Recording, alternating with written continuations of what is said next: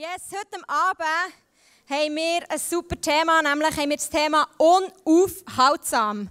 Der Adi wird zu uns reden über das Thema, aber vorher haben wir einen coolen Gast hier, der wirklich unaufhaltsam ist. Ich habe mir sagen, in den letzten drei Matches hat er in jedem Match ein Goal gelassen. Es ist der Rich Munzi vom FC Thun und ich begrüße ihn ganz herzlich zusammen mit dem Kuno hier auf der Bühne.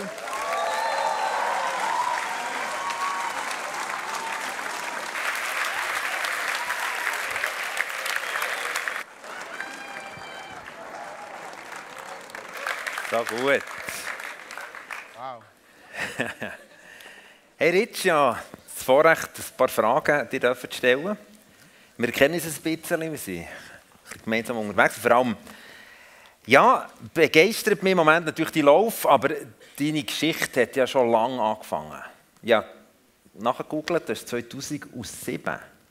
Hast du als 17-Jähriger dein erstes Nazi-Anspiel gehabt, unter dem Giriazzo Sforza für den FC Luzern? Hey, jetzt stellen wir das so vor, 17. Viele von da innen sind 17. Wer ist auch 17, der da innen ist? Okay, das ist noch so richtig jung, oder? Natürlich fühlt man sich dann noch nicht so, aber 17, hey, wie hat sich das angefühlt? Äh, nervös bin ich auf jeden Fall. Gewesen. Also, Okay, so. Hallo, hört ihr mich? jetzt, Ist gut? so, ähm, ja, so große, große Nervosität, also ähm, große, große, ähm, also ein grosses Publikum ist äh, draußen gestanden. Und ähm, ja, wie gesagt, für mich ist das bis zu dem Zeitpunkt eigentlich nur Fußball gewesen, bis ich gemerkt habe, dass ja fast 10.000 Leute eigentlich im Stadion darauf gewartet haben, dass, äh, dass ich irgendetwas zeige. Auf dem Fall, also gelungen ist mir leider nichts. Aber ähm, ja, das ist auf jeden Fall ein Start, äh, ein Start von, von, von einer grossen Geschichte. Ja. was war so dein Traum als 17-Jähriger? Ich kann eigentlich von Anfang an Fußballer werden, muss ich ganz ehrlich zugeben. Ich kann, mein Vater ist eine recht äh, fußballbezogene Person gewesen, hat selber eigentlich auch in Kongo Fußball gespielt. Zwar nicht auf dem höchsten, auf dem höchsten Niveau, aber ähm, daheim, daheim haben wir die ganze Zeit eigentlich Fußball, Fußball vor der Nase gehabt. Also ich habe Spieler wie dazu mal Zidane, Ronaldo und all die gesehen und ich habe gesehen, was das für Emotionen eigentlich bei anderen Menschen kann auslösen und das Gefühl habe ich eigentlich auch wollen vermitteln. Und ähm, ja, von dem Moment an ist es für mich klar dass ich auch Fußballer möchte werden. Ich meine, deine Karriere ist ja auch nicht einfach steil hochgelaufen. Äh, du, eben nach dem ersten Spiel, 17-jährig, bist du dann in die zweite Mannschaft gekommen. Ich habe gelesen, du hast 56 Spiele gemacht, in der zweiten Mannschaft von Luzern. Jawohl. Bist dann auf Lausanne gegangen, hast nochmal versucht, deine Karriere in Nazi B zu starten, bist dann ausgelegt worden auf Iverdon. Und in dem Sinne, ja, hast du noch dann, wenn du jetzt, und später dann auf Kriens oder Erstliga, Genau. so, das ist so ein bisschen dein Werdegang und natürlich immer der Traum, hey, ich will, ja, die grossen Geschichten vor mir. Hast du dann, wo du zu Kriens bist, gewesen, noch daran geglaubt, dass du eine Karriere vor dir hast? Hand aufs Herz? Nein, weil ähm, ich habe zur gleichen Zeit auch eine Ausbildung angefangen. Also habe ähm, das Handelsdiplom und das Bürofachdiplom gemacht und habe Gott sei Dank auch abgeschlossen gehabt.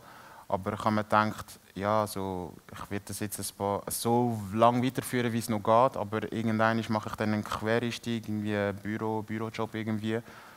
Und Gott hat es anders geplant. er hat gesagt, dass ja, das Büro noch Gut. kann warten und ähm, ja, heute bin ich da. Ich meine, dann ist die krasse Saison gekommen bei Kriens. In 14 Spielen 21 Mal getopft. Das hat man selbst zu tun oben gehört. Also, was ist denn passiert? Auf das Mal hat es angehängt. Was war der Unterschied zu vorher? Es ist eigentlich eine lustige Geschichte, weil ähm, ich kann ich habe das mehr oder weniger eigentlich meiner Schwester zu verdanken. Wir sind eigentlich auch eine Familie, die wo, wo wirklich sehr Jesus bezogen ist, also wirklich Gott im Fokus hat.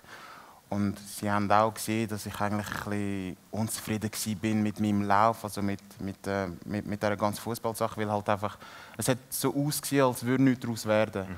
Und ähm, sie hat wirklich sich die Zeit genommen. Ich habe noch alte ähm, Autogrammkarten gehabt, als Sieb von, von, von dieser Zeit von Luzern als 17-Jährige und dann war sie auch an einer Konferenz mit äh, mehreren Pastoren, die wo, wo dabei waren. Und ähm, sie hat dann, am einen Pastor hat sie dann die Autogrammkarte in die Hand gedruckt und hat gesagt, das ist mein Bruder. Und ähm, hat eigentlich die ganze Geschichte eigentlich von mir erzählt. Und der Pastor hat für die Karte, also die Karte in die Hand genommen und hat betet für die Karte. Also mit dieser Karte in der Hand hat er betet. Für dich? für mich, ja. mit dieser Karte in der Hand hat, hat der Pastor betet und hat meiner Schwester gesagt, du wirst dieses Jahr noch eine Änderung sehen. Und ich habe die Änderung eigentlich wirklich ähm, gespürt vom, vom ersten Spiel an. Also das erste Spiel schon drei Goal und dann das zweite Spiel wieder drei und dann dort drei und ich bin selber ein bisschen nervös geworden. Aber ähm, ja, ich bin, ich bin wie gesagt sehr, sehr dankbar. Es ist eigentlich alles Gott zu verdanken in dem Sinn. Und vielleicht ganz wenig meiner Schwester. so gut. Genau, dann bist du auf Thun gekommen. Und nach acht Jahren, also von dem Moment an, wo du das erste Mal auf einem Nazia-Spielfeld bist gestanden, bis zu dem Moment, wo du den ersten Topf in Nazia geschossen hast, es waren acht Jahre. Ich meine, das ist eine mega lange Zeit, so für einen jungen Mann, der denkt, morgen ist es, morgen ist es. Oder... Aber wie hat sich der Moment angefühlt, wo der Ball in Nazia zuerst mal hier zu tun im Netz ist gehangen? Es war für mich eine riesige Erleichterung, irgendwo durch zu wissen, ich, ich kann es glauben. Also ich, ich, ich weiß, wie man auch in dieser Liga kann Goal schiessen kann. Und zu meinem Glück kann ich noch sagen, ja, es ist dann noch Tor der Runde geworden. also das ist wirklich ein Einstieg, äh, ein Einstieg in eine neu lancierte Karriere, wo man sich eigentlich genau so vorstellt. Und ja, von dem Moment an hat mich eigentlich nichts mehr aufgehalten. Bin ich unaufhaltsam gewesen. Unaufhaltsam, dieses Thema. Ja, come on. 15, 16 bist du nicht zu tun gewesen. Hast in einer Saison elf Goal geschossen. Ist so in einer Situation, ich weiss, ich bin dann tun ab und zu ein Match schauen, man gewusst, der Ritsch, der geht ab wie eine Rakete. Dann war wirklich ein richtiger Lauf. Gehabt. Haben die Leute von dir geredet, Thun war gut getroffen.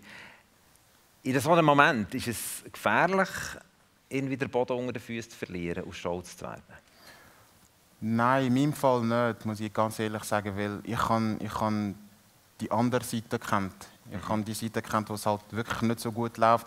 Wie gesagt, also ich habe mehr oder weniger eigentlich mit dem Fußball abgeschlossen habe zur gleichen Zeit noch äh, im, im, gleichen Geschäft, wo mein Vater heute noch schafft, ähm, mit ihm geschafft als Spengler, habe da, ähm, sagen wir dem, Klimatisation und die, die Röhren äh, gemacht am 5 Uhr morgens. Und auf das hatte ich wirklich nicht mehr groß Lust. Gehabt. Und ähm, mein Ziel war eigentlich, ja, ich werde wirklich aus dieser Chance, die mir, wo mir gegeben wird, dass ich das Maximum daraus herausholen. Und ja, man mag, man mag sagen, ja, Star oder Publikumsliebling oder was auch immer, das war für mich ein bisschen zweitrangig. Gewesen. Mir ist es eigentlich nur darum gegangen, dass ich irgendetwas hinterlasse, wo man kann sagen hey, das ist eine Geschichte, die, die nicht jeder kann erzählen kann. Ja, das kann wirklich nicht jeder erzählen. du hast einen Peak gehabt, GC hätte wollen, hat ziemlich in den Sack gereckt, für dich auf, auf die Zürich zu holen. Und dann ist es wieder irgendwie die Karriere ein bisschen ins Struggle gekommen. Also die erste Saison bei GC ist so gegangen und dann die zweite ist schwierig geworden. Und dann bist du ausgelegt worden, alle, mhm. zweite Bundesliga, Ostdeutschland. Später in die Türkei Du hast mir vorhin den Namen gesagt, das hast schon wieder vergessen. Das ist schwierig zum Aussprechen. Ers Erzurumspor. Okay, also wie auch immer. Also auch wieder ausgelegt worden. Wenn ich das so höre, denke ich, hey, kommt man sich da nicht wie ein Stück vor, wo man einfach umhergeschoben wird, abgelehnt. Du hast etwas anderes geträumt oder von Thun bist du weggegangen? Auf jeden Fall. Auf jeden Fall. Ich kann, mein, mein Traum oder mein Wunsch war natürlich, dass es von GC aus nur noch aufwärts geht, also GC und dann, keine Ahnung, in ein, in ein Land, wo, wo der Fußball halt ein bisschen renommierter ist. Aber ja, das sind halt einfach Gottes Weg. Das ist halt einfach so, dass man sagt, ja, mein Wunsch ist, mhm. aber am Schluss entscheidet Gott. Klar, das war eine, eine schwierige Zeit, gewesen, sportlich gesehen, aber ähm, ich kann dadurch halt auch den Fokus nachher ein bisschen auf Gott können setzen und fragen, okay, wo muss ich, wo muss ich meine Sachen eigentlich wieder ein bisschen regeln, damit es mehr oder weniger auch so läuft, wie, wie ich es mir irgendwo durch auch wünsche. Ja. Hey, jetzt sind wir so happy, bist du wieder zu tun. Yay. Welcome back. Dankeschön. wir haben uns im November, Dezember mal getroffen. Ähm, da ist es noch nicht so gelaufen. Ich meine, du bist meistens erst so in den letzten vier Stunden reingekommen. Und dann ist Anfangs Saison, die, äh, Anfangsjahr, die zwei ersten Matches, ja. bist nicht einmal aufgeboten gewesen. Ich habe mit gelitten. Denkt, hey, aber was ich erlebt habe, wenn ich dich miteinander gehört oder gesehen du bist glücklich gewesen.